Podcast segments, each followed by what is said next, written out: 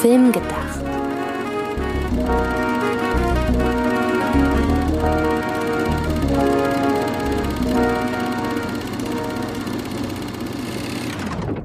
Hallo, liebe Zuhörerinnen und Zuhörer, zu einer neuen Ausgabe von Film gedacht. Film gedacht, so wie nachgedacht, nur mit Filmen. Im Halloween-Monat, so wie jeder andere Monat. Nur Halloweeniger. Genau. Und diesmal Hallo nicht. Antje. Hallo Sydney. Und diesmal gar nicht mal nur mit uns beiden, sondern so indirekt auch mit einer dritten Person. Denn dieser Podcast heute ist entstanden, weil ein findiger Hörer uns zu dem Thema inspiriert hat. Genau. Der gute Ed Clerk 011 alias Christoph hat uns eine Nachricht geschickt und dort regt er uns an, mal über Mandy zu reden von Panos Kosmatos mit Nicolas Cage in der Hauptrolle. Und seine Theorie ist folgende. Ich zitiere, und zwar ist das ein Revenge-Film, in dem Cage der Teufel ist, welcher mit seiner Freundin im Himmel den Ruhestand verbringt. Als Beleg für seine Theorie nennt er unter anderem die Präsenz der vier apokalyptischen Biker und eine der Deleted Scenes. Außerdem gefällt ihm einfach die Vorstellung, dass die von Richard Brake gespielte Figur des äh, Chemikers im Filmuniversum von Mandy Gott ist. Und ich fand das eine interessante Idee. Daher vielen, vielen Dank, Christoph, dass du uns geschickt hast und dass du uns zutraust, halbwegs brauchbar mit deiner Idee umzugehen. Ich hoffe jedenfalls, dass wir deiner Idee gerecht werden und dass du nach diesem Podcast nicht denkst, hätte ich den das mal nicht geschrieben. und da reden wir heute über Mandy. Erstmal, glaube ich, zur Orientierung kann es aber natürlich nicht schaden, wenn Antje du und ich, wenn wir jetzt gemeinsam erstmal über Mandy generell reden. Denn was wir ja im Laufe unserer Zeit so ein bisschen auch als eine Grundthese aufstellen, ist natürlich auch ein bisschen so die Sache, die Einstellung, die man selber zu einem Film hat, kann mit beeinflussen eventuell, wie man zu Fantheorien oder Interpretationen zu diesem Film steht. Daher glaube ich, ist es ja, Fairness halber nur hilfreich, wenn wir, bevor wir auf Christophs Theorie eingehen, jetzt erstmal so die Karten offenlegen, Antje. So ist es. Ähm, Habe ich das richtig in Erinnerung, dass wir den Film damals zusammen geguckt haben auf dem Fantasy Filmfest? Oder haben wir ihn quasi zusammen getrennt geguckt, weil er gleichzeitig in unseren Städten lief? Letzteres. Wir haben ihn gleichzeitig gesehen, aber mit mehreren hundert Kilometern. Ah, okay. Differenz. Ähm, wir hatten ja beide damals sehr hohe Erwartungen und ich weiß, dass die Erwartungen uns beide damals nicht ganz, äh, dass das, äh, das, was wir am Ende über den Film dachten, nicht ganz an unsere Erwartungen herangereicht hat. Da äh, kann ich das ja schon mal so ein bisschen vorwegnehmen. Aber ich möchte ja natürlich erstmal nur über mich sprechen. ich muss sagen, ich finde Mandy einen spannenden Film, erst recht vom ästhetischen Standpunkt her. Aber es ist ein Film, der ja in erster Linie über seine Schauwerte funktioniert und ich hatte stellenweise so ein bisschen den Eindruck, dass der Film in erster Linie eine Meme-Fabrik für neue Nicolas Cage Memes irgendwie ist. Ich habe da den Eindruck gehabt, es gibt einige wirklich extra nur für Memes gedrehte Szenen, ist natürlich sehr überspitzt ausgedrückt. Ich halte den Regisseur für jemanden, der es nicht darauf anlegt, nur um das einmal klar zu sagen. Aber trotzdem wirken einige Szenen ebenso. Er ist natürlich sehr ruhig und mir fehlt in dem Film letzten Endes so die vollständige Eskalation und ich hatte für mein Empfinden auch nie irgendeinen guten Interpretationsansatz, als dass ich sagen kann, er funktioniert über seine Symbolik bei mir. Also ich muss sagen, dass ein Film wie Mandy eigentlich kein Film sein dürfte, der mir egal ist, aber leider ist es ein Film, der mir weitestgehend egal ist. Aber umso schöner ist es ja jetzt, dass wir ihn thematisieren, weil es da draußen jemanden gibt, dem der Film so ganz und gar nicht egal ist. Und das ist ja schon mal eine ganz gute Ausgangslage, finde ich. Ja, meine Reaktion war dann ja quasi unterm Strich ähnlich wie deine im Sinne von einfach dann letzten Endes, wo auf einer Skala ich ihn einordne, aber die Hinleitung war dann bei mir eine komplett andere. Aufgrund der Vorabreaktionen, unter anderem aus Sundance, habe ich einen intensiveren Film erwartet, als ich bekommen habe. Vor allem intensiver auf der inhaltlichen Ebene. Denn ästhetisch hat er ja mit seinen wirklich sehr starken Farbfiltern und seinen in manchen Szenen sehr reduzierten Bildern, wo wirklich nur so zwei, drei Elemente stark einfach Atmosphäre ausstrahlen und dann hat man andere Sequenzen, zum Beispiel dieses Badezimmer, in dem sich die von Nicolas Cage gespielte Figur Red Miller nach einem Schicksalsschlag erstmal einfach einschließt. Das ist vollkommen überfrachtet und wir haben damit quasi das Innenleben der Figur auf der Leinwand im Sinne von, das ist gerade viel zu viel, was was um, um sich geht. Da hat er abgeliefert und auch der Score von Johann Johansson, der ja leider bereits vor der Veröffentlichung des Films verstorben ist. Äh, der Score haut ordentlich was raus. Es sind einige gute Archivsongs, die eingesetzt werden, aber auf inhaltlicher Ebene lief es halt ähnlich wie bei dir. Ich habe das, ich hab das gesehen und gedacht, hm, für einen so visuell symbolkräftigen Film hätte ich auch gern irgendwie ein bisschen mehr in der Story erwartet, dachte ich. Ich war froh, dass wir nicht diese Meme-Fabrik bekommen haben, die du dann empfunden hattest. Aber es, es, es, es fühlte sich dennoch ein bisschen leer für mich an, direkt nach dem Kinobesuch. Und daher war das ein Film, wo bei mir der Respekt oder die Achtung vor der geleisteten Schauspiel und äh, Inszenationskraft und vor der Kamera und dem Sound größer war als das, was in meinem Herzen über war für Manny. Daher war das ein Film, wo ich mich gefreut habe, dass der ein großes oder zumindest ein inniges Fandom entwickelt. Letzten Endes großes Fandom kann man nicht sagen. Weltweit hat er 1,7 Millionen Dollar eingespielt bei einem Budget von 6. Ich würde mal sagen, im Heimkino hat er aber viel nachgeholt, weil der natürlich in so einer Filmfan-Bubble doch durchaus innig geliebt wird. Und daher, das habe ich dem komplett gegönnt, aber ich muss sagen, nach dem Kinobesuch war in meinem Herz leider nicht so viel, was für den Film gepocht hat. Etwas später, als dann das äh, Mediabook rauskam, von damals noch Koch Media, mittlerweile heißen sie Play Pictures. Da gibt's ein schönes Media, äh, im Mediabook gibt's ein schönes Booklet, da ist auch ein Vorwort vom Regisseur und Co-Autor drin. Das hat mir ein bisschen geholfen, mehr Herz für Mandy zu entwickeln aber es ist immer noch nicht ganz so viel, wie ich aufgrund der Ästhetik des Films gerne hätte. Aber es hat wenigstens dafür gesorgt, dass es sich bei mir entwickelt hat von, hm, der ist mir egaler, als er sollte zu. Er ist mir nicht egal und ich wünschte mir, er könnte mir überhaupt nicht egal sein. Im Herzen und im Kopf halt, ja, die Achtung. Könntest du kurz ausführen, was denn ähm, das Bonusmaterial bei dir ausgelöst hat, dass es ein bisschen positiver bei dir jetzt äh, da ist? Das will ich mir aufheben, wenn wir ah, okay. nachher in die Deutung des Films gehen, könnte das ein Schlüssel sein für eine der alternativen Ansätze. Wir werden okay. ja gleich auf Christophs Ansatz eingehen, aber wir werden ihn ja auch ein bisschen mit anderen Ansätzen aufwiegen. Und da hebe ich mir das Vorwort von Panos Kosmatos noch ein bisschen auf und somit baue ich jetzt hier gerade quasi einen kleinen Spannungsbogen auf. Okay, ähm, ja, dann lass uns doch mal direkt einsteigen, was wir denn zu Christophs These sagen. Also ich würde dem mal vorweggreifen, weil ich ja gerade über die Audiovisualität so ein bisschen gegangen bin und wenn man sich halt die Schwerpunkte anschaut, die äh, Parmus Cosmatos optisch legt, liegt das mit der Hölle als Setting oder liegt das mit dem Teufel, mit der Teufelsthematik ja recht nahe. Nun ist ja aber Nick, äh, Nicholas Cage sag ich schon, äh, nun ist aber Christoph dazu übergegangen zu sagen, er sieht in Mandy aber nicht die Hölle abgebildet, sondern den Himmel, in dem äh, der Teufel und seine Frau eben ihren Ruhestand verbringen. Und da würde ich ja dann direkt mal sagen, das ist aber dann noch eher Höllenästhetik. Wäre es nicht naheliegender zu sagen, der Film spielt in der Hölle? Ja, wobei man ja auch sagen muss, bevor äh, die schlimmen Dinge im Film eintreten, sieht's ja erstmal noch relativ idyllisch aus. Du hast da schöne Waldlandschaft und äh, Red und Mandy leben in so einem schönen, etwas äh, modernisierten Bungalow. Also wenn man das als Himmel sehen will, oh, machbar. Ja, die Hölle bricht ja sozusagen erst später ein. Mit dem Eintreffen auch mehr oder weniger der vier, nennen wir sie jetzt mal der Einfachheit halber apokalyptischen Biker. Finde ich eine sehr, sehr schöne Beschreibung.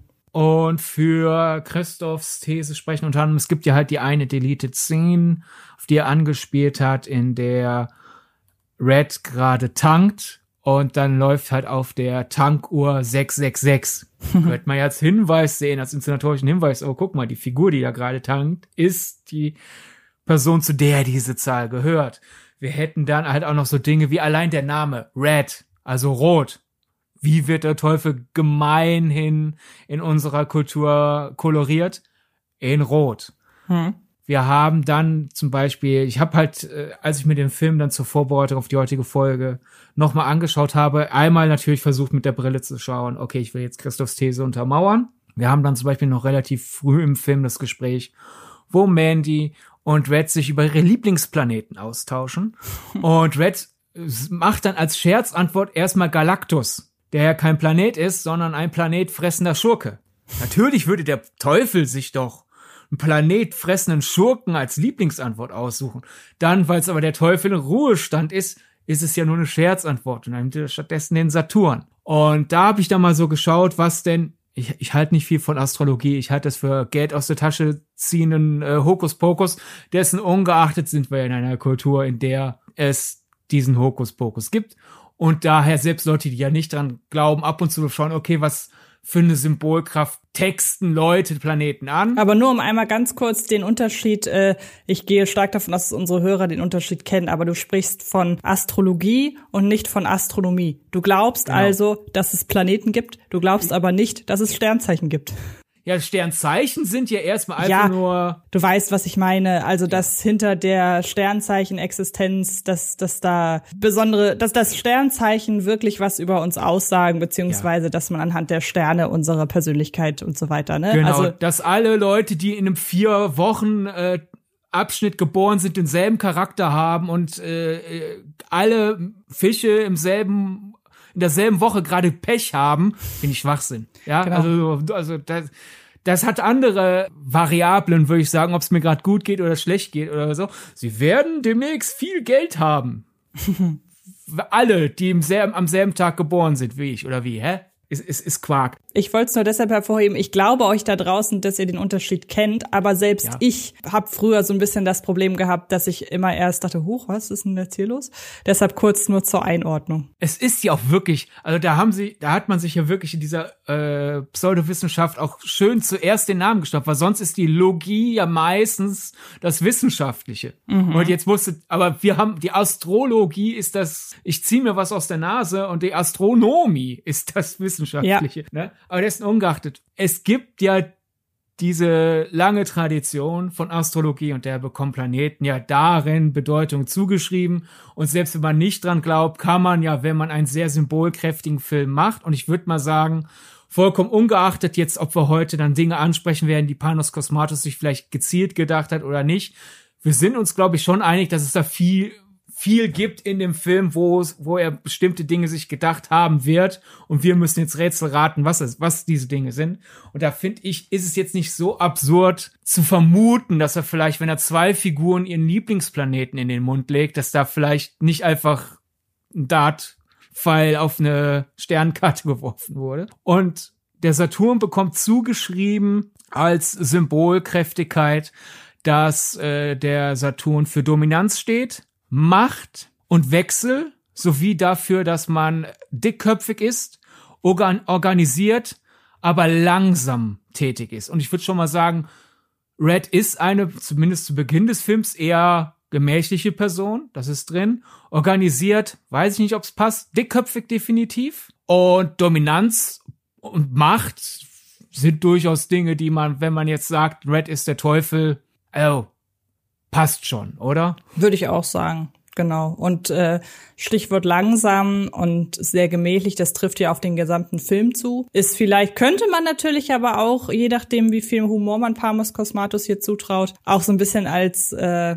augenzwinkernd verstehen, äh, weil Mandy ja nun wirklich auf, also ich finde, mit dem Begriff wird ein bisschen arg um sich geworfen, aber dieser Begriff Slow Burn, wenn er auf einen Film zutrifft, dann ist das ja schon, dann trifft es auf Mandy ja definitiv zu. Also könnte auch ein Augenzwinkern Richtung sich selbst sein. Möglich. Äh, der Chemiker, der ja in Christophs Theorie Gott ist, wenn äh, Red gegen Ende des Films dort vorbeischaut, sagt der Chemiker über Red, du strahlst eine kosmische Dunkelheit aus. kann man jetzt natürlich einfach sagen, ja gut, der, der ist gerade auch mental wirklich nicht an, in einem hellen Ort. Kann jetzt also ein generelles Statement sein, aber wenn man sich jetzt in den Kopf setzt, Nicolas Gates spielt den äh, Teufel im Ruhestand, kosmische Dunkelheit, ja, checkt, das, das würde ich mal sagen, check. Der Schurke des Films wiederum nennt ihn eine unheilige Abscheulichkeit.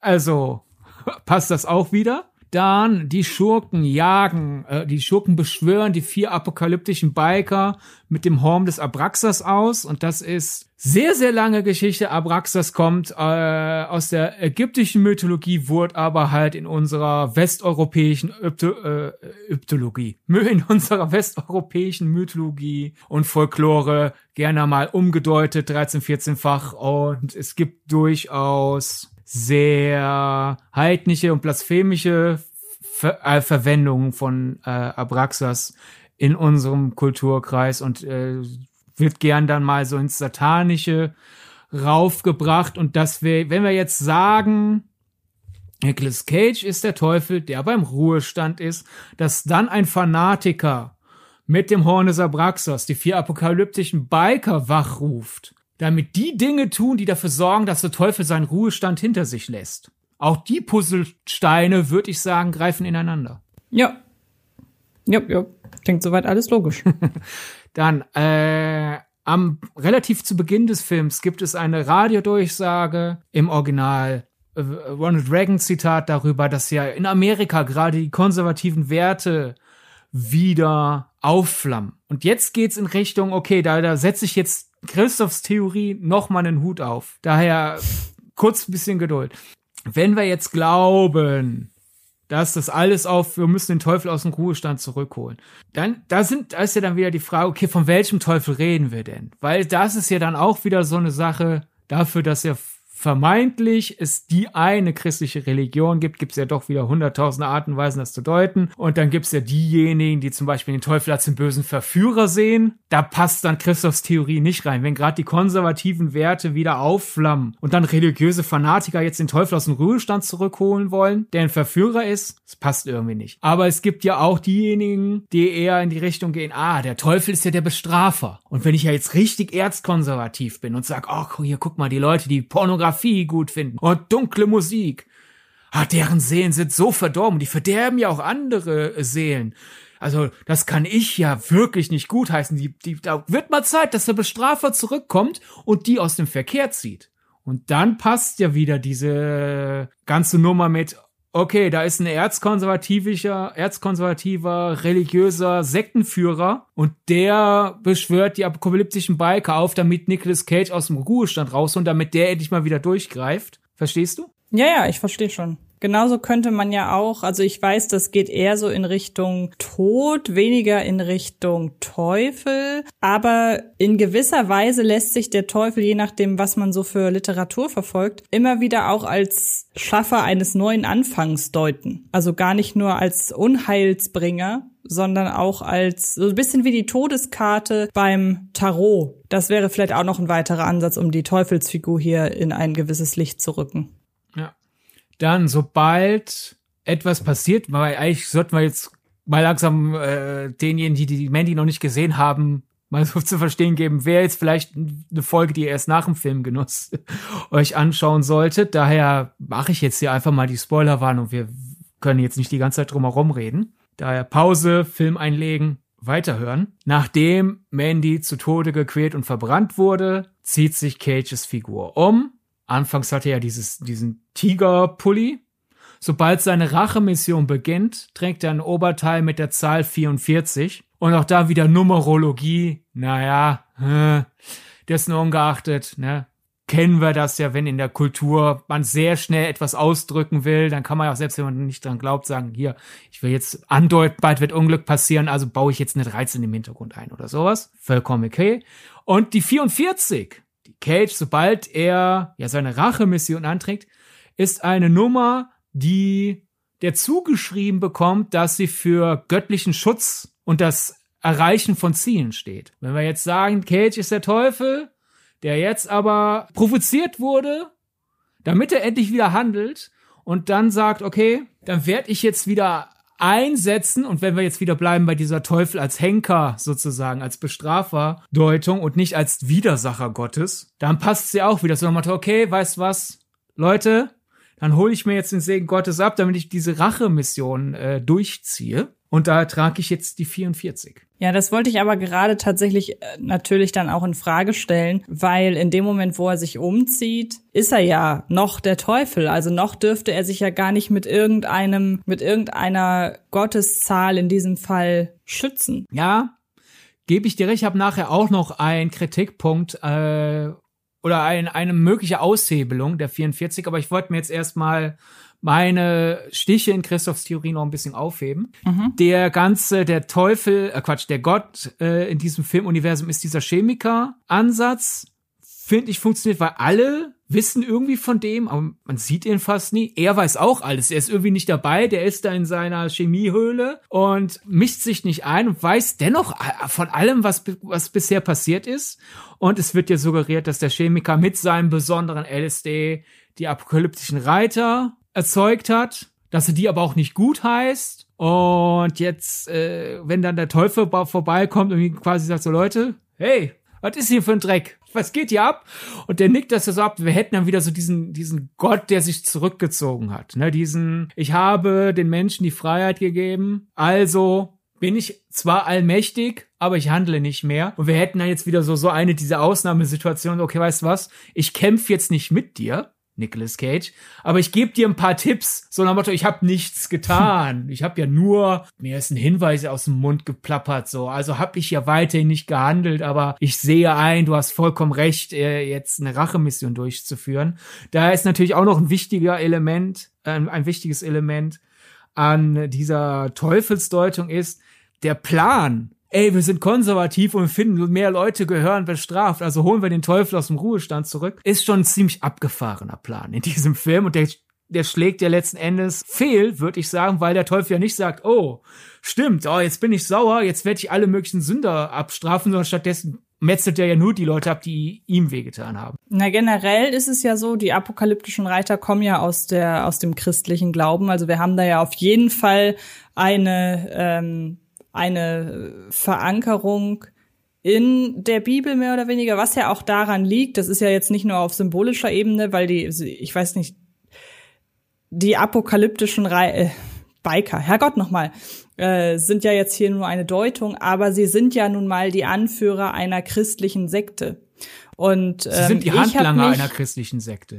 Ja, sie sind die Handlanger einer christlichen Sekte. Und ich habe mir daraufhin mal die ähm, Namensbedeutung des Anführers, der halt Mandy zu verführen versucht, angeschaut, nämlich äh, natürlich äh, Jeremiah. Also man man weiß, glaube ich, auch ohne irgendeine äh, irgendeine Namenskenntnis, dass ein Name wie Jeremiah, äh, der zurückgeht auf den Namen Jeremias, ein Vorname ist, der in der Bibel auftaucht und ähm, er ist halt unter anderem der Name eines der Propheten des Alten Testaments, was ja aber dann wiederum eigentlich auch schon wieder sehr, sehr zynisch und ironisch ist, wenn der Anführer dieser Sekte, der das äh, oder die am Ende das anstellt, was mit Mandy eben angestellt wird, ein Prophet ist, was ja dann wiederum passen könnte dazu, dass hier sich die Rollen von Teufel und Gott und so weiter, dass die hier nach und nach verschmelzen. Noch dazu kommt, dass der Name Jeremiah der Herr ist erhaben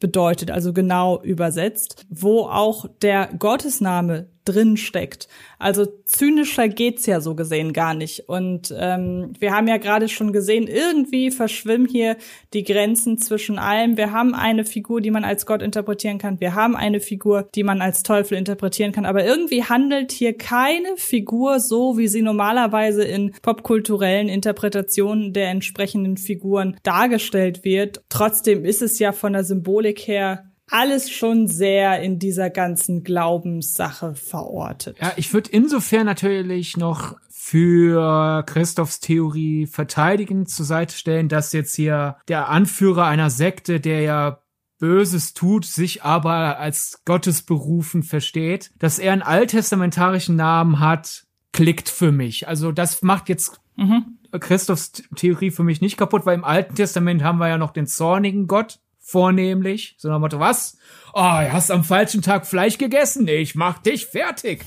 Und erst im Neuen Testament haben wir dann ja diese ganze, diesen Ansatz stärker rausgearbeitet, dann mit liebe deinen Nächsten und äh, hier, Jesus ist vor eure Sünden gestorben. Äh, Leute, ihr habt jetzt meinen Freifahrtsschein. Benehmt euch. Tschüssi. Und daher passt es ja dann auch wieder zu, zu meiner Deutung von Christophs Deutung nach dem Motto, dass dann so übereifrige äh, Christen jetzt hier in diesem Film eben nicht sagen, oh ja, Friede, Freude, wir verstehen uns alle, sondern Moment mal, aber Gott war doch so lange so bestrafend. Das sollten wir zurückkehren lassen. Daher finde ich da jetzt die, die Wahl eines alttestamentarischen Propheten erstmal durchaus passend, selbst wenn der Kerl ja dann letztendlich böse Arbeit, Böses vollbringt. Ja, wie gesagt, wenn man es im Gesamtkontext des Films betrachtet, finde ich es auch naheliegend. Genauso wie man ja hier sehr frei mit der Teufel und der Gottesauslegung umgeht. Genau. Und da hast du noch irgendetwas, das für Christophs These spricht, einfach so als weiteres Argument. Ich finde das generell sehr schwer, weil mir so ein bisschen die Möglichkeit bei der Theorie fehlt, Nicolas Cages Figur in ihrem also ich finde, der Film zeigt Nicolas Cages Figur nicht in ihrem Teufelsdasein, sondern erst in dem Moment eigentlich, als bei ihm der Schalter umkehrt. Aber es passt dann ja insofern wieder. Ruhestand, Teufel, oh, ja, jetzt bin ich nicht mehr im Ruhestand, jetzt wirklich auch wieder teuflisch.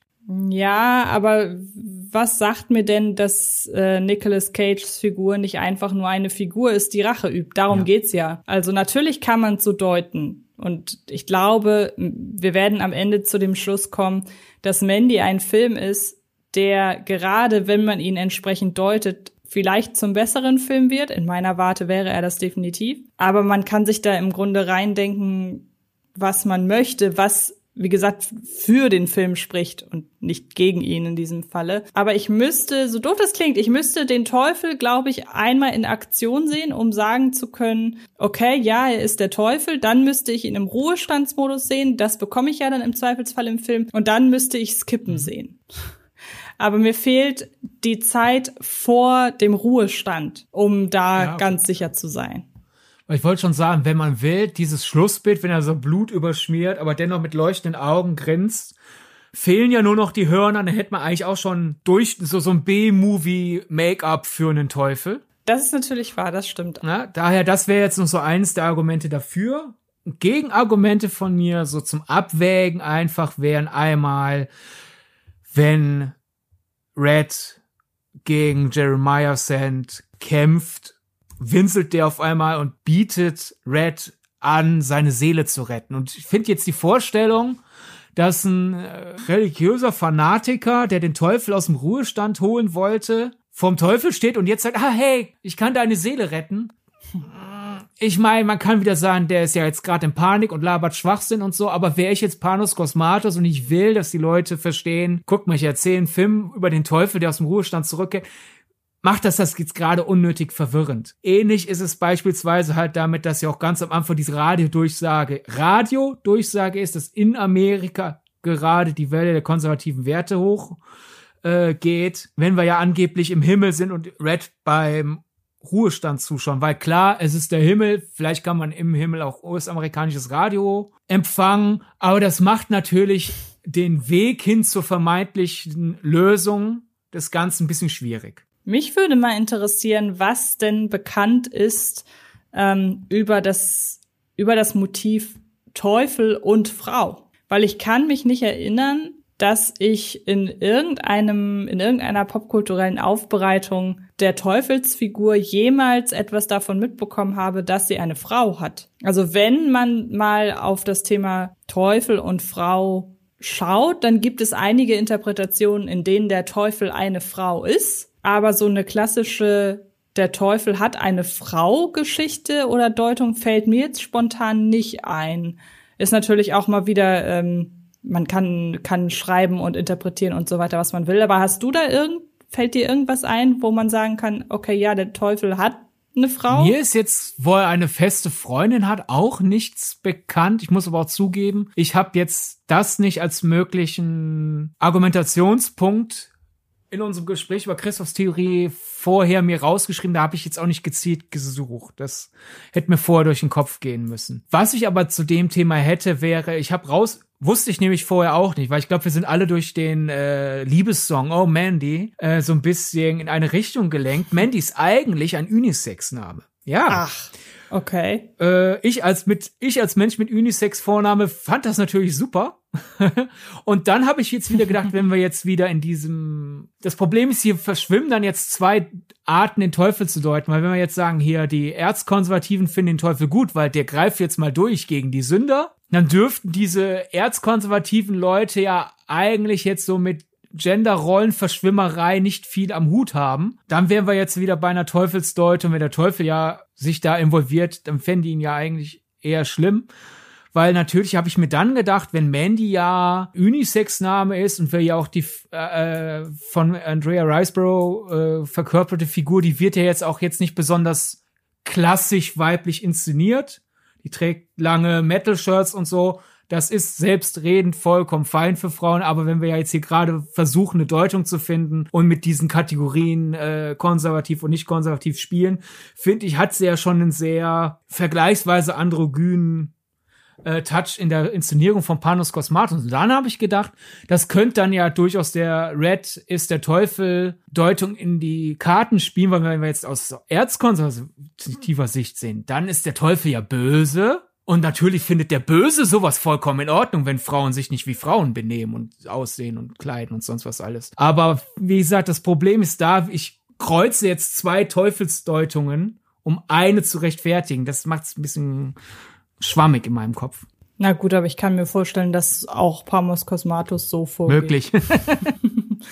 Weil das ist ja das, und es ist ja auch eigentlich perfekt, wenn man sagt, ich möchte das und das erzählen. Und mit der, ich habe gerade mal geguckt, allein in wie vielen, natürlich in wie vielen Religionen eine gewisse Teufelsfigur eine Rolle spielt, aber dann auch noch die unterschiedlichen Auslegungen in den Ländern. Also ich meine, wir haben die Teufelsfigur als Unheilsbringer, als ähm, ja böses Wesen schlechthin und gleichzeitig muss man aber sagen, er ist so unterschiedlich interpretierbar und auch wird, wird auch so unterschiedlich dargestellt, dass man da sich dann von möglichst vielen verschiedenen Auslegungen inspirieren lässt. Das finde ich, äh, so muss es, glaube ich, sein. Ja, und wenn ich jetzt so drüber nachdenke, ich meine, letzten Endes ist ja auch die, die ganze Weltsicht von die, äh, von diesem Children of the Newborn Kult ja sowieso auch vollkommen verwirrend, weil wir, wir halten uns für besonders heilig, wollen aber dann Leid in die Welt bringen, weil wir denken, das bringt uns unserem Ziel näher, obwohl das jetzt diversen Bibelstellen sehr klar widerspricht. Also insofern ist es vielleicht auch kein Ding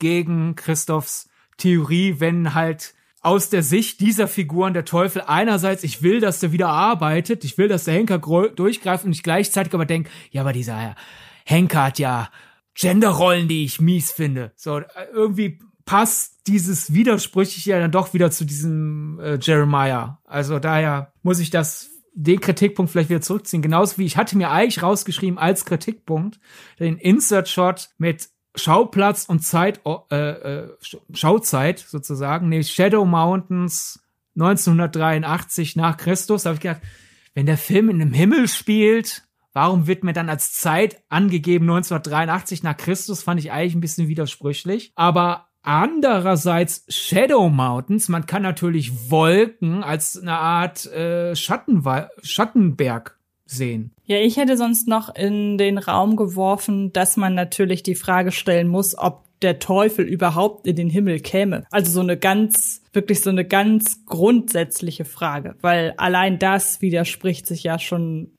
aus der Natur der Sache. Ich meine, je nachdem, welche Unterkategorie der christlichen Folklore du dich äh, verschreibst, war der Teufel ja mal im Himmel, ist ja der gefallene Engel. Ist dann aber die Frage, mhm. lässt, der, lässt Gott ihn wieder zurück? Das ist die größere genau. Frage. Also insofern wäre vielleicht der nicht die Rück Ruhestandsstory insofern dann interessant, sondern ist das vielleicht die Origin-Story. Aber dann passt 1983 nicht. Also wenn es den Teufel erst seit 1983 gibt in der Welt von Panos Cosmatos, interessante Deutung des Ganzen. Das Aber stimmt. ich habe ja vorhin als Pro-Argument dieses äh, Lieblingsplanetengespräch genommen zwischen Mandy und Red.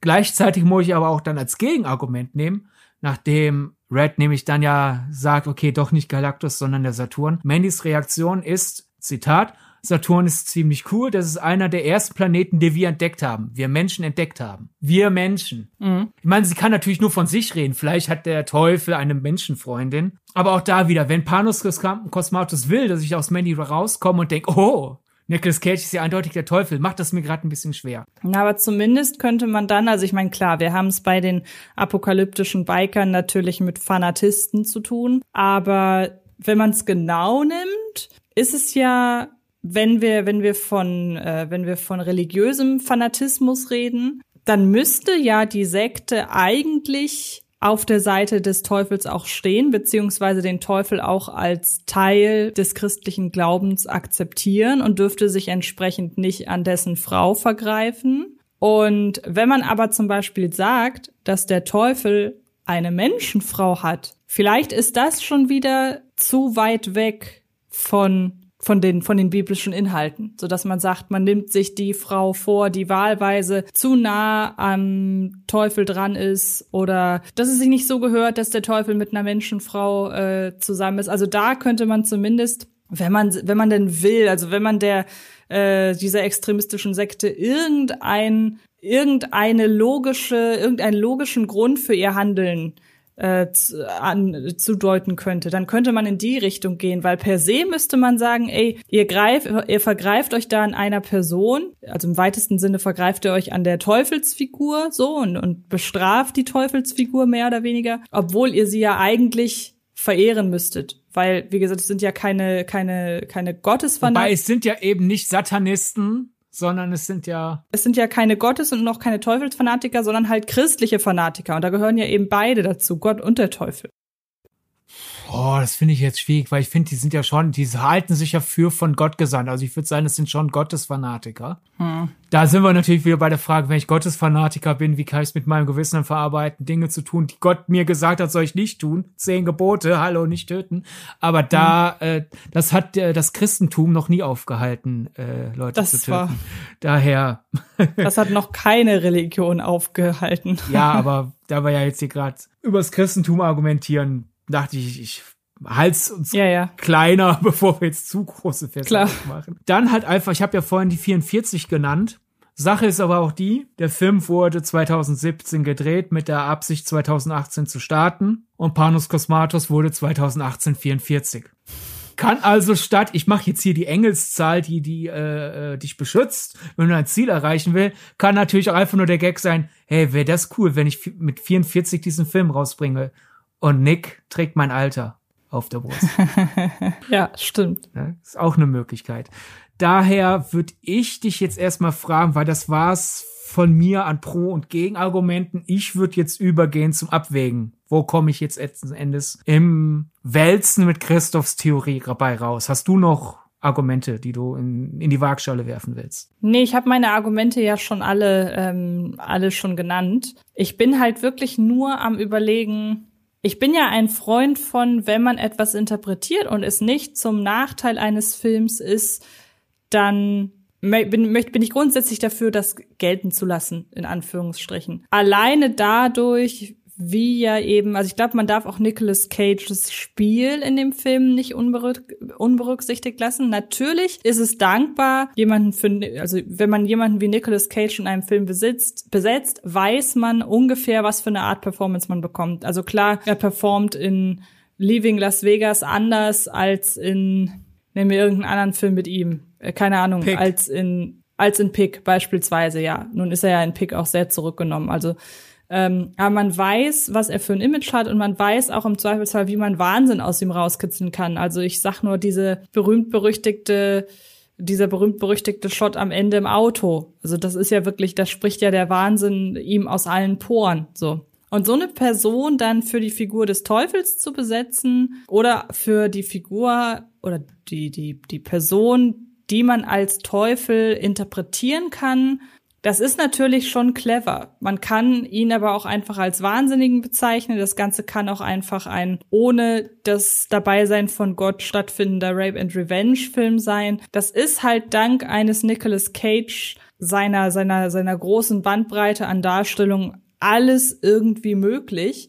Und klar, da ist auch dann der Teufel als Interpretationsform drin. Das kann man gar nicht anders sagen. Und vielleicht ist das letzten Endes, und die Hoffnung habe ich so ein bisschen, deshalb bin ich so sehr gewillt, dieser Idee zuzustimmen, weil es für mich den Film natürlich, mir würde das insgesamt endlich einen Interpretationsansatz geben, mit dem der Film besser ist oder mit dem der Film überhaupt einen Eindruck hinterlässt. Nur wie gesagt, ich bräuchte ein bisschen mehr Fleisch an die Charakterisierung der oder an der Charakterisierung der Teufelsfigur. Das sage ich halt ganz ehrlich. Ich muss mir viel davon natürlich dann dazu denken, dazu, dass ich von Nicolas Cage als Teufel vor der ganzen Tat nicht viel sehe. Ich muss das also wirklich annehmen zu sagen, okay, das ist jetzt der Teufel im Ruhestandsmodus und dafür brauche ich den Teufel im Aktivitätsmodus nicht sehen. Und wenn ich mir das hinzudenken kann, dann funktioniert der Ansatz für mich. Gut, ja, dann komme ich zu meinem Zwischenfazit, weil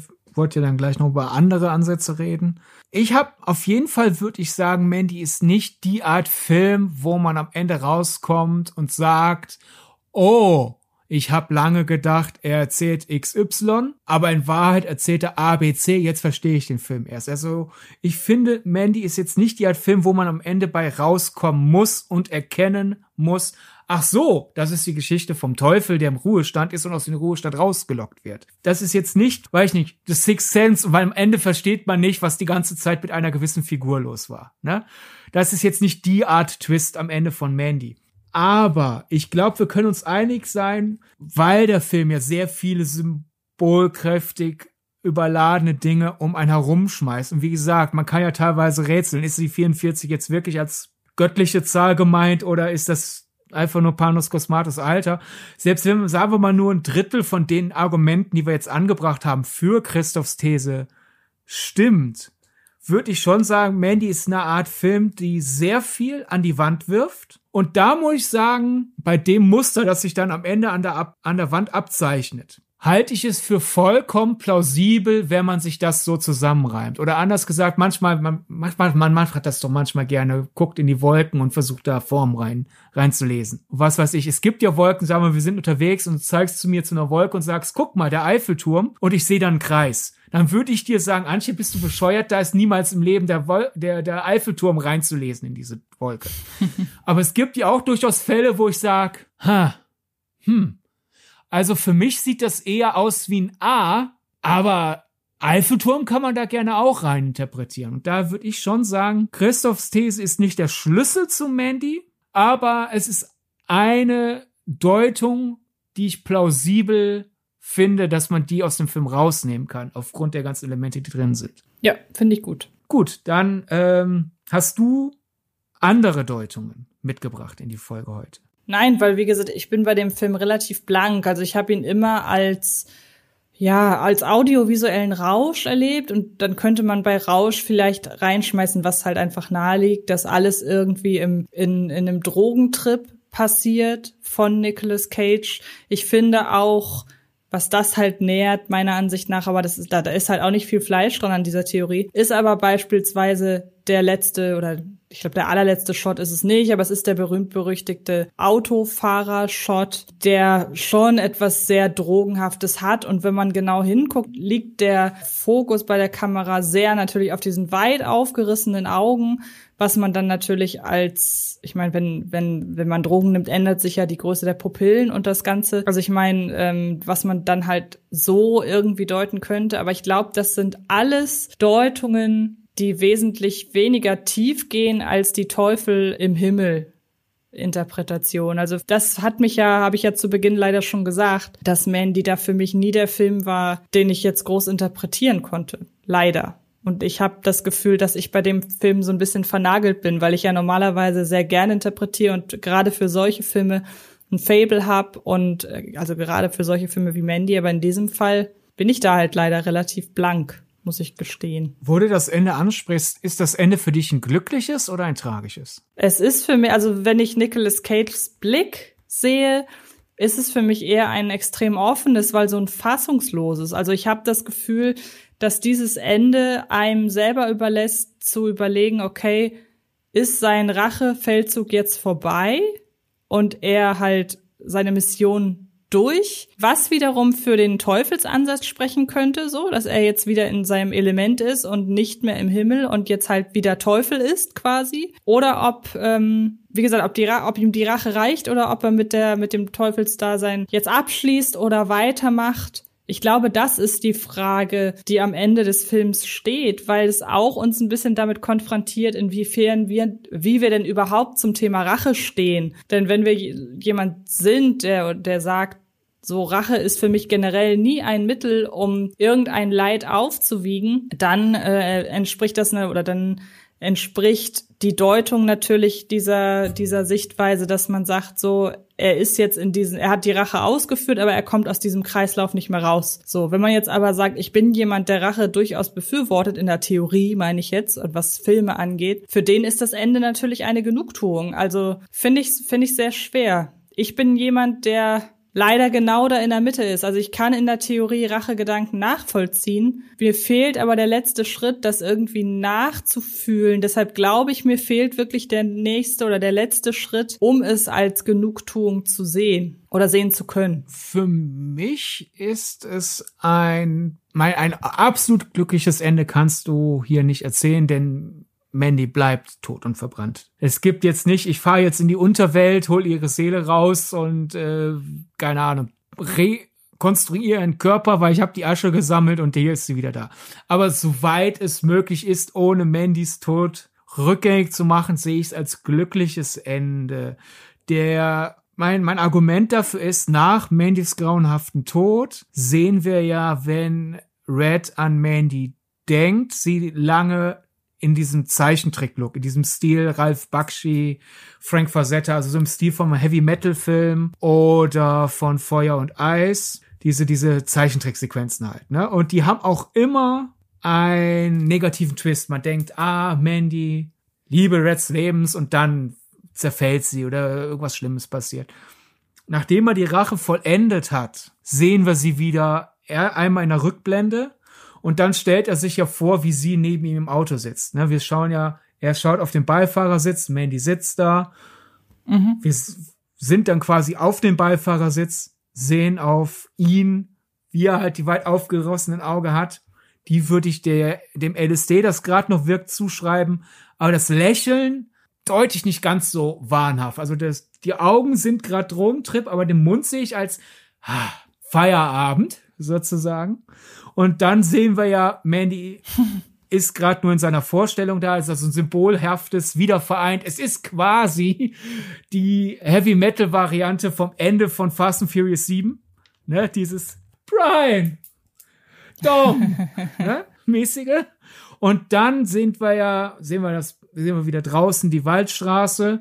Kamera fährt nach oben und oben sind zwei Planeten. Nämlich der von Mandy bevorzugte Jupiter und der Saturn. Und für mich ist das halt Panos Cosmatos, der mir als Regisseur sagt, im übertragenen Sinne sind Mandy und Red wieder vereint. Das würde ja bedeuten, dass Nicolas Cages Figur auch tot ist, wenn man so möchte. Ach so, nee, so meinte ich das nicht, sondern halt einfach dadurch, dass dieser verrückte Kult ihm Mandy genommen hat, hat er ihm auch durch das dadurch erlittene Trauma sogar die Erinnerung an Mandy genommen. Ah, und jetzt, okay. wo er den Kult abgeschlachtet hat, hat er jetzt wieder die Mandy, die er kannte, in seinem Kopf. Nee, okay, das verstehe ich. Er hat jetzt diese Leute mhm. getötet, mhm. aber weil er auch wieder Mandy sieht, die beruhigende Mandy, diese, obwohl sie Heavy Metal hört, e, etwas esoterisch angehauchte, friedvolle Mandy, sagt mir das, ja, er hatte einmal diesen kurzen Rachetrip. Aber der Rachetrip hatte die Wirkung, die er wollte er, er, er kann, er hat das Trauma verarbeitet und er wird jetzt nicht weiter töten. Weil es ist nicht die Zeichentrick-Mandy, die jetzt irgendwie ein Messer zückt oder sowas neben ihm. Und es sind halt beide Planeten da und nicht nur einer. Jetzt könnte ich aber die These in den Raum schmeißen, ob ich nicht gerade aus Versehen den komplett, den Film komplett neu entschlüsselt habe, indem ich den Standard, äh, eine Standardinterpretation auskram und sage, vielleicht ist Nicolas Cage ja von Anfang an tot. Ja, von Anfang an, von Anfang an ergibt keinen Sinn. Na, weiß ich ja nicht. Wenn man so will, dass zum Beispiel, ähm, ich meine, wir müssen ja nur an The Sixth Sense denken. Gut, da gibt's am Anfang dann die Szene, in der ähm, Bruce Willis dann dann stirbt, was wir erst später erfahren. Aber Weiß ich nicht. Ich sag mal so, wenn ich jetzt eine Nachricht schreiben würde an unseren Instagram-Account und ich würde schreiben, hey, ich habe die Theorie, dass Nicolas Cage von Anfang an tot ist, dann können wir uns Mandy ja in noch einer Folge vornehmen. Ist ein bisschen geschummelt, oder? Wir können uns den gern noch mal vornehmen, aber äh, ist das dann ein Geist, der alle abschlachtet oder wie? Ist Ja. der Geist mit einer lebenden Person zusammen? Das habe ich äh, noch nicht genau herausgefunden. Das müsste ich noch mal analysieren. Das klingt gerade so ein bisschen so, und das soll's überhaupt nicht. Es klingt gerade so ein bisschen so, als würde ich mich jetzt darüber lustig machen, dass man zu dem Film Theorien entwickelt. Das war nur einfach gerade, dass ich äh, mich versprochen hatte und dachte, hey, was heißt versprochen, dass ich es falsch verstanden habe und jetzt dachte, hey, ich habe eine neue Idee. Nee, nee, also da finde ich Christophs Theorie dann besser. Ja, also ja, du, hab, du bist gerade, guck mal, die kreisrunde Wolke ist der Eiffelturm. Ja. In meinen Augen, tut mir leid. Aber um dann überzuleiten, ich habe das Gefühl, ich habe ja eben schon gesagt, Mandy ist für mich ein Film, der wirft sehr viel an die Wand und das auch man, man kann das ja auch despektierlich verstehen. Vielleicht, ich meine das nicht despektierlich. Das ist ein Film, der will ein Angriff auf die Sinne sein, was ich bei einem Film über einen Kult, der eine Frau entführt und dann Flammen aufgehen lässt und dann äh, nimmt ihr Witwer Drogen und metzelt alle ab, da finde ich Attacke auf die Sinne gerechtfertigt. Also ist, ich nehme jetzt hier fünf Teller Spaghetti und werf die an die Wand. Das ist konsequent. Und dann bleibt halt ein bisschen Fett und Soße und, und äh, Ko- Kohlenhydrate an der Wand über und so. Und ich setze mich davor und versuche meinen Sinn zu machen. Und da finde ich, was auch immer die Form ist, sobald es ansatzweise in die richtige Richtung geht, finde ich es legitim. Aber da ist für mich meine Hauptdeutung, der Film soll halt dieses es geht Panos Kosmatos weniger um den Akt, ich setze mich jetzt vor den Fettfleck an die Wand, sondern es geht quasi um die Performance-Kunst des Ich werfe viel an die Wand. Das ist das Interessante. Und da für mich ist das so so eine Art 80er Jahre Megamix, aber nicht in diesem Stranger Things Sinn. Guck mal, es gibt 20 Filme aus den 80er, die ich super fand und ich mache die jetzt einfach nach und ihr findet das toll, weil ihr alle die 80er toll fandet. Schon, sondern schon ein bisschen eigenwilliger, etwas wirklich dieses, das sind die Dinge, die Panos Kosmatos mit den 80ern verbindet, im positiven Sinne wie im negativen Sinne. Und es geht um dieses wahnhafte es um mich herum werfen. Wir haben dann halt so Elemente wie halt die Ronald Reagan Ansprache, also dieses, was ja in der 80er Jahre Retrokultur aktuell sehr oft untergeht. Die 80er waren ein extrem konservatives Jahrzehnt, vor allem in den USA. Damit wird der Film ja mehr oder weniger begonnen. Dann haben wir halt diese Sachen, diese, diese erzkonservativen Christenkulte, so quasi mehr, äh, Manson-Kult 20 Jahre später nochmal, waren in den 80ern sehr weit verbreitet. Es war ein Jahrzehnt der Satanic Panic. Also das heißt, du hast die Jugendlichen, die gerade äh, Dungeons and Dragons spielen und Metal-Bands hören und Metal-Shirts tragen und die Eltern, die denken, oh nein, ACDC macht meinen Sohn zu jemandem, der Rehe ermordet. Ja, also so absolut hirnrissigen Schwachsinn, ne? Und dann haben wir halt so Dinge, ähm, diese, diese Ästhetik, die ich ja meinte mit äh, diesen Zeichentricksequenzen. Du hast also diese Animation für Erwachsene, weil da sind äh, ist Blut und äh, Schädel. Also du hast diese Heavy Metal, das Magazin Ästhetik und dann auch die Ästhetik von Heavy Metal, die Musik, Albencover, die Logik von Heavy Metal Musik. Auch da passt, da passt dann das, was ich eben meinte mit diesem Verqueren, ist der Teufel jetzt gut oder schlecht, weil vielleicht werden mir jetzt man, manche Leute meine äh, Metal Credentials wegnehmen wollen. Aber ich würde mal schon behaupten, es gibt natürlich Bands, die ein Konzeptalbum, Konzeptalbum gemacht haben, die haben eine stringente Vision durch. Aber schon der größte Reiz von, von, von Metal ist dann doch eher dieses, ich werf's an die Wand, weil äh, Hauptsache die Songs sind gut. Heißt, du hast auf einem Album ein Song, das Böse gut und deswegen sind wir in diesem Song auf der Seite des Teufels, weil er böse ist. Und dann der nächste Song ist eher dieses, der Teufel ist der Missverstandene, der Gott, der ist ja so streng. Da hast du einmal sich in die falsche Person verliebt, schon kommst du nicht in den, Himmel. Der Teufel gibt dir eine Heimat. Dann hast du, wir kämpfen an der Seite des Teufels. Nächster Song, nein, wir bekämpfen den Teufel. Und dann spucke ich in sein Horn und sowas. Also du hast einfach quasi, äh, ich spiele mit äh, Metaphorik, aber die ich biege sie mir zurecht, zurecht, wie sie gerade zur Dramaturgie meines Songs, respektive dann bei Panos Kosmatos, zur Dramaturgie dieser Sequenz passt. Dann passt sie auch, dass äh, Nicolas Cage mal wieder Teufel wirkt und mal nicht. Ja, eine 44 trägt als, als vermeintlich äh, göttliche Zahl. Dann diese teilweise sehr gruseligen 80er Jahre Werbespots, die aber niedlich gemeint sind. Da, ne? dieser äh, Cheddar Goblin. Es ist quasi einfach so, und halt auch, was er ja wirklich in einem Interviews gesagt hat, er wollte einen Film machen, der so ist wie die Cover von den Filmen, die er immer geguckt hat. Mhm. Das war ja gerne mal, dass du einen ziemlich langweiligen Schlonsfilm hast, wo es eine Gewaltszene gibt und das Cover verspricht dir irgendwie so den abgedrehtesten Dreck, den du je gesehen hast. Also quasi 80er Jahre Videokassetten-Cover-Logik. Und das ist quasi alles, was er in den 80ern aufgesaugt hat, die so seine, seine Kindheits- und Jugendjahre waren. Und so urbane Mythen wie halt dieses, ja, das CIA, die CIA hat LSD entwickelt, das aber bisschen verdorben ist und deswegen Leute, die dieses LSD nehmen, werden verrückt aber sie haben auch keine Schmerzen mehr und sind unzerstörbar. Ja, wie die apokalyptischen Biker in Randy. Also für mich ist der Sinn von Mandy das aktive hier, guck mal alles. Verstehst du? Ja, absolut. Ich, wie hältst du das? Macht dir das den Film madig oder äh, ist das eine hm. schöne Sache für dich? Nee, also wir haben uns ja jetzt nur einen Interpretationsansatz äh, äh, vorgenommen, aber das geht ja dann im Grunde so in Richtung äh, Mother, über den wir hier ja auch schon mehrmals gesprochen haben, da ist es ja auch ein bisschen so, ich sag mal so, da wusste Darren Aronofsky, welche Zutaten er auf die Leinwand klatscht und hat dann mehr oder weniger gesagt, so mal gucken, ob ihr alles auseinanderdröseln könnt. Aber trotzdem geht das, finde ich, in die ähnliche Richtung. Ja. Und da würde ich dann noch halt zu dem eingangs versprochenen Vorwort kommen im Booklet mhm. zu Mandy. Denn ähm, ich zitiere es jetzt einfach mal komplett. Tut mir leid, ihr müsst ja jetzt mich äh, lange mit meiner Vorlesestimme aushalten. Ich sehe Mandy als ein Stück naiver Kunst als eine Beschwörung meiner Erinnerung und meiner Vergangenheit, eine Hommage an die Kunst, Musik und Filme, die ich geliebt habe, als ich aufwuchs. Die Idee zu Mandy entstand zeitgleich mit meinem ersten Film, Beyond the Black Rainbow, kurz nach dem Tod meines Vaters. Ich hatte gerade den Tod meiner Mutter ein Jahrzehnt zuvor überwunden, als erneut eine Welle der Trauer über mich hereinbrach und meine komplette Welt aus den Angeln hob. Beyond the Black Rainbow beschäftigte sich mit meinen Gefühlen von Reue und Schuld, mit dem Loslassen von Dingen, die ich nicht ändern kann.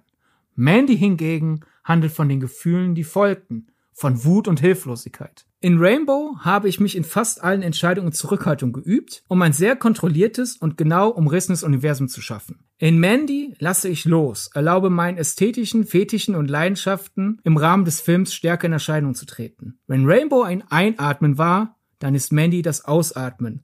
Meine Mutter förderte immer meine Kreativität und mein Vater lehrte mich die pragmatische Realität des Filmemachens. Deshalb sind beide auf ihre Weise in diesem Film vertreten.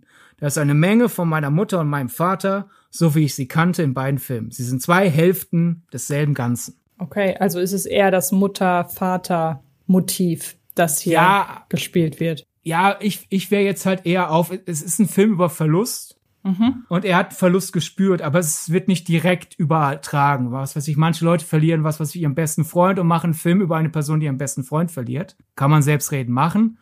Jetzt ist es bei Panos Kosmatos. Er hat seine Eltern verloren. Er dreht einen Film über eine Person, die ihre Liebste verliert. Also das heißt, der Verlust und der, die Wut über den Verlust sind ja immer noch da. In der Handlung sind sie anders. Und ja. ich, ich finde, Panos Kosmatos Erklärungen spielen auch meine 80er Jahre Aktionskunst so ein bisschen in die Karten. Weil das halt einfach, wenn das ja sein Kindheits- und Jugendjahrzehnt war, war das ja auch die Zeit, wo er am meisten Zeit mit seinen Eltern verbracht hat. Und da dann jetzt in diesem Gefühl der Wut, warum sind meine Eltern nicht mehr da? So alles, was aus diesem Jahrzehnt stammt, an die Wand schmeißen in einem Film, wo eine Person es nicht begreifen kann, dass sie ihre liebste Person nicht mehr hat. Und Rache übt und sagt Motto, so, das Rache üben wir jetzt hier sozusagen dann im positiven äh, Gesinn Ich mach dann jetzt Kunst darüber. Ne? Red, ah, ich bringe alle um, die schuld sind kann Panos Cosmatos nicht machen, also ah, da mache ich halt jetzt diesen Film. Und dann am Ende, ah, so, alle Erinnerungen an die Wand ge geworfen, jetzt, jetzt sind meine Eltern wenigstens im Herzen wieder da, statt da, wo vor, vor dem Film noch das Verlustgefühl war. Ja, verstehe ich. Ein anderes Zitat noch aus äh, dem Booklet, äh, in etwa ein paar Seiten später sagt Panos Cosmatos, wenn Black Rainbow ein Pink Floyd Album war, dann ist Mandy ein Album von Slayer. okay, da kann ich jetzt leider nicht so viel zu sagen. Gut, ich weiß, glaube ich, unge ungefähr, wo sich jeweils Pink Floyd und Slayer einordnen, aber ich glaube, das ist eher dann was für die Hardcore-Fans, die da noch ein bisschen mehr reinlesen können.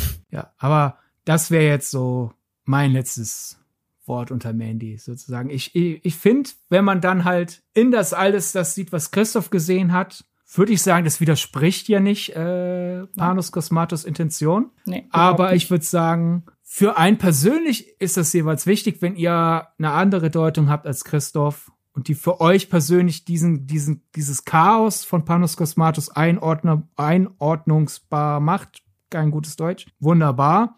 Aber ich glaube, das, wo man sich einig werden muss, ist so dieser, dieses Aufstauen und Loslassen von verwirrenden Gefühlen und halt Inspiration. Das ist für mich der Kern von Mandy, wo man sich einig werden muss. Ja, ich fände es unter diesem Gesichtspunkt umso interessanter, von euch draußen die Interpretation von Mandy zu hören. Also das Schöne ist ja, ich wiederhole mich, aber an keinem Film oder an wenigen Filmen lässt sich besser, ich sag mal so, wäre ich Lehrerin, würde ich vielleicht Mandy wählen, um das Thema Interpretation von Filmen zu erklären. Aber falls ihr das da draußen schon gemacht habt, würden wir uns, glaube ich, sehr freuen, wenn ihr uns an euren Interpretationsansätzen zu Mandy teilhaben lasst. Und wie können die Leute da draußen das machen? Indem Sie uns anschreiben. Das könnt ihr über Twitter oder Instagram machen. Da haben wir jeweils einen Filmgedacht-Account, der auch so heißt.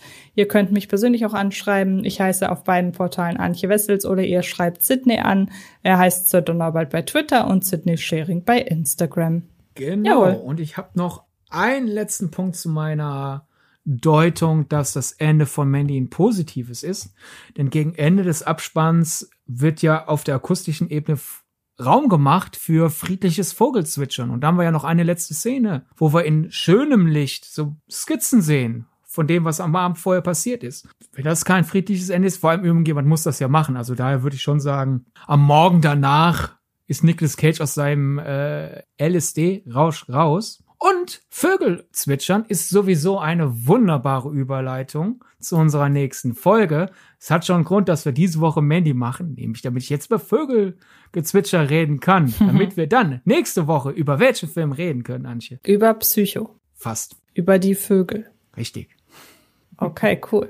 Bin sehr gespannt. Gut, ich wusste es vorher schon, aber ich hoffe, wir könnten euch äh, heiß machen auf die nächste Folge, denn dann geht es ebenfalls wieder um Interpretation. Nur wie gesagt, dann sind wir mit Mandy fertig und erarbeiten uns am nächsten Film ab. Und bis dahin holt ihr Vögel, die Vögel bitte nach oder guckt ihn euch zum ersten Mal an, damit ihr dann nächste Woche auch äh, hoffentlich viel Neues über den Film erfahrt. Ich bedanke mich sehr herzlich dafür, dass du mit mir heute diesen Podcast gemacht hast. Und dann hören wir uns nächste Woche wieder, beziehungsweise wir, Sydney, treffen uns und ihr hört uns dann zu. Bis denn. Tschüss.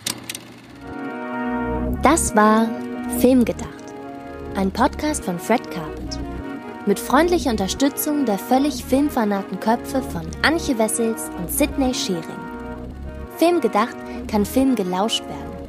Und zwar auf allen gängigen Podcast-Plattformen.